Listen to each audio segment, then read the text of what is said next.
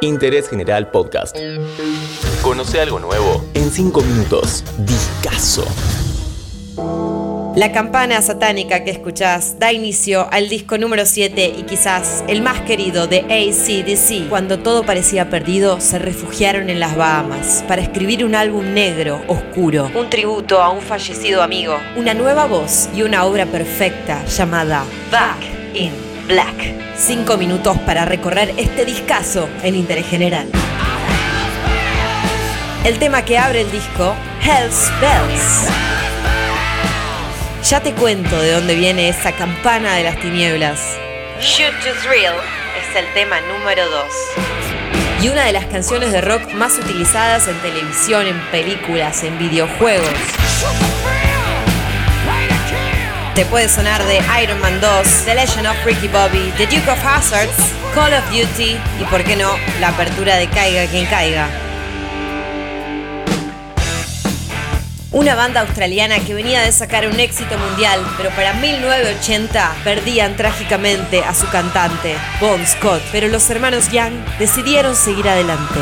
Back in Black es el primero que cuenta con Brian Johnson, actual cantante de ACDC.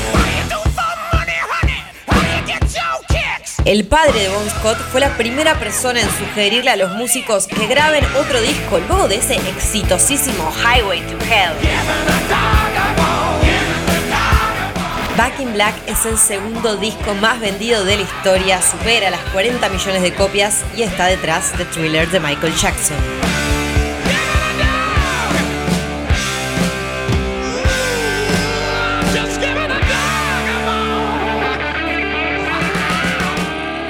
¿Sabías que la campana inicial de Hells Bells, la primera canción, iba a ser en principio una campana de una iglesia? Pero al productor Matt Lange le resultó finalmente un poco complicado grabarla y que el sonido quede bien limpio. Fue por eso que la campana de Hells Bells fue hecha a medida y luego recorrió varios shows de la banda.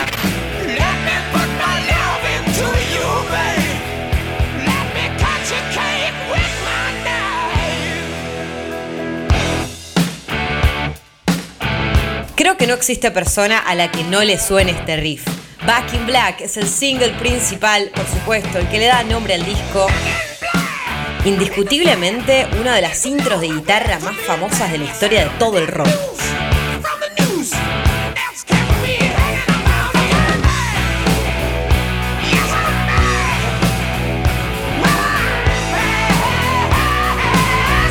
Gusta este disco, te recomiendo el documental The Story of Back in Black. You Shook Me All Night Long, otro temazo icónico de este álbum y de esta banda. ¿Sabías que Brian casi regraba todas las voces de este tema? Esto de grabar en una isla paradisíaca puede sonar un poco contradictorio tratándose de una banda de hard rock haciendo un disco oscuro, que fue en sí un tributo al fallecido Bon Scott. Esto se materializó en la portada del disco totalmente negra. Bueno, en realidad al final no lo fue. Los músicos querían que realmente sea toda negra, pero en negociaciones con la discográfica, que por supuesto quería que lleve el nombre del disco y de la banda, terminó siendo la que es hoy.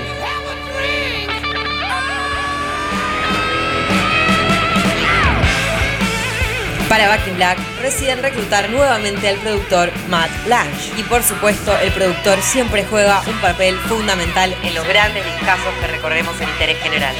Era un tipo muy catalogado como perfeccionista, muy meticuloso. ¿Sabías que Johnson improvisó la introducción hablada de Rock and Roll Ain't Noise Pollution? Mientras sonaba la intro, el productor Matt le dice, Brian, ¿podrías hablar algo sobre esto? En palabras del cantante, fue una sola toma, nunca pensé que esto iba a quedar en el disco.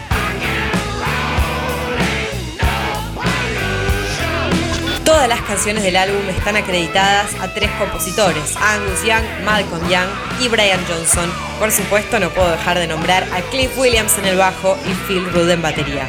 Este quinteto lo logró todo con Back in Black. Quédate a la espera que se vienen más de estos álbumes que nos marcaron en Interés General.